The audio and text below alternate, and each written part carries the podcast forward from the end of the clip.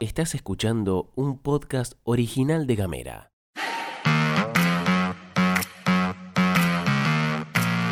Hoy es martes 14 de junio y tenemos varias cosas para contarte. Una vecina de la provincia necesita de la comunidad. Rescatan a tres mujeres víctimas de trata. Perú no llegó y Argentina es campeona. Bienvenidas, bienvenidos y bienvenides. Información Editorial. y buena onda. Las noticias en 10 minutos o menos. La pastilla de Gamera. Gastón Lodos. Flor Vaso. ¿Y vos?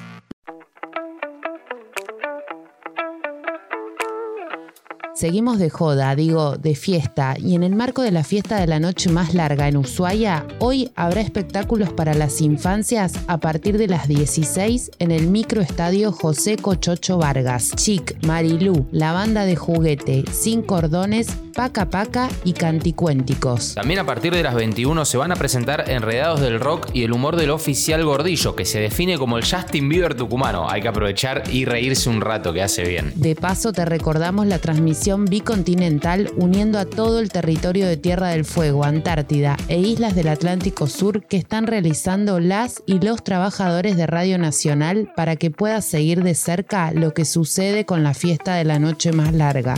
Seguimos en Ushuaia porque somos una comunidad y una vecina nos necesita a todos. Estamos hablando de Heli, a la que deben realizarle una neurocirugía para quitarle un quiste que tiene en el cerebro. Según nos comentaron sus familiares, los costos de la operación y del postoperatorio son cubiertos parcialmente por la obra social, pero en este tipo de intervenciones son muy elevados, por lo que su familia armó una rifa para quien quiera colaborar con ella. De paso cañazo, hay dos premios interesantes para quienes se lleven el primer y el segundo lugar. Quien gane el primer número se llevará una chopera de cerveza Beagle con barril de 20 litros, mientras que quien obtenga el segundo premio recibirá una caja de 24 botellas de 330, también de cerveza Beagle. El valor de la rifa es de 500 pesos y el sorteo es el lunes 27 de junio en la Quiniela Nacional Matutina. Para comprar los números hay que contactarse con Migue, que es oyente de este informativo al 2901 61 25 38.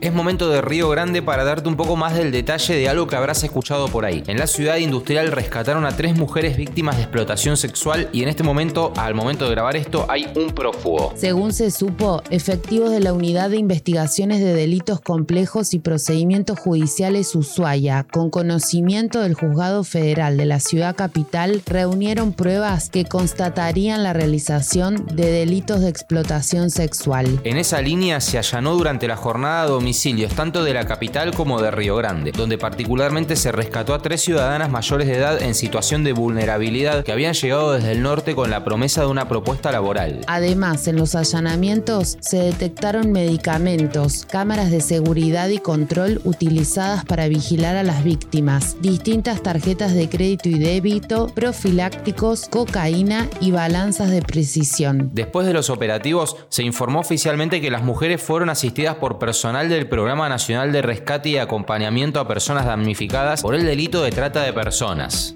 Pasamos a otro tema que tiene que ver con lo medioambiental, porque por primera vez investigadores detectaron microplásticos en nieve recién caída en la Antártida. Este hecho preocupa muchísimo a la comunidad científica y a todos, por supuesto, porque acelera el derretimiento de la nieve y el hielo y amenaza la salud de los ecosistemas de ese continente, únicos por sus características tan particulares. Hace un tiempo se habían detectado microplásticos en el hielo marino y en las aguas superficiales de la Antártida, pero es la primera vez que se detectan en nieve fresca según los investigadores que fueron citados por el diario The Guardian.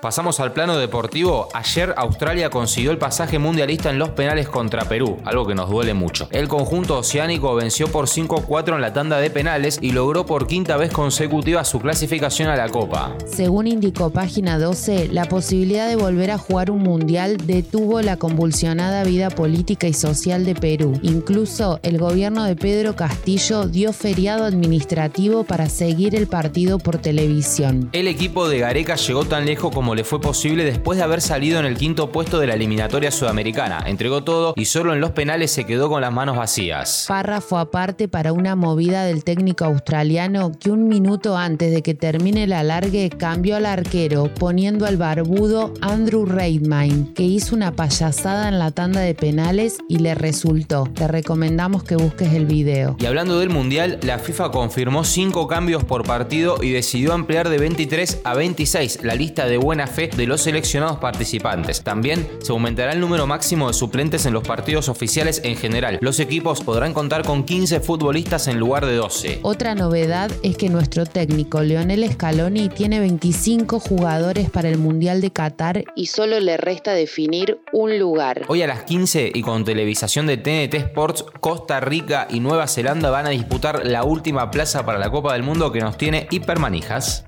Nos estamos yendo, pero como estamos en modo mundialista, antes te contamos que nuestro país salió campeón latinoamericano del helado artesanal y para no perder la costumbre, Brasil quedó segundo. Participaron seis países y al haber salido primeros, nuestro seleccionado se aseguró nada más ni nada menos que el pasaje al Mundial del Helado que se va a realizar en Italia en 2024. Fueron tres días de competencia en la que cada equipo debía presentar una temática a desarrollar. Nuestros representantes eligieron la de Alicia en el País de las Maravillas. Y si buscas la cuenta arroba alta industria en Twitter, podés ver la que se mandaron. Las pruebas fueron monoporción en vidrio, mystery box, plato salado, petit foie de chocolate, torta helada, escultura de crocante, escultura de hielo y buffet final. Felicitamos, saludamos y agradecemos a Rubén Darre, Lucas Carvalho, Santiago Nieto y al capitán Eduardo Zacaría por haber traído la copa a casa. Salud, campeones.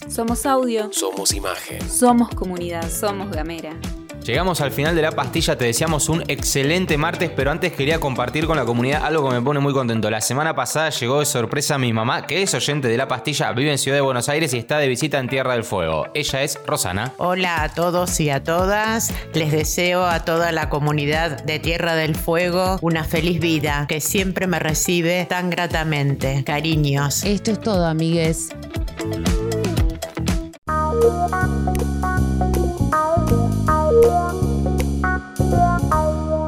Estás escuchando un podcast original de Gamera.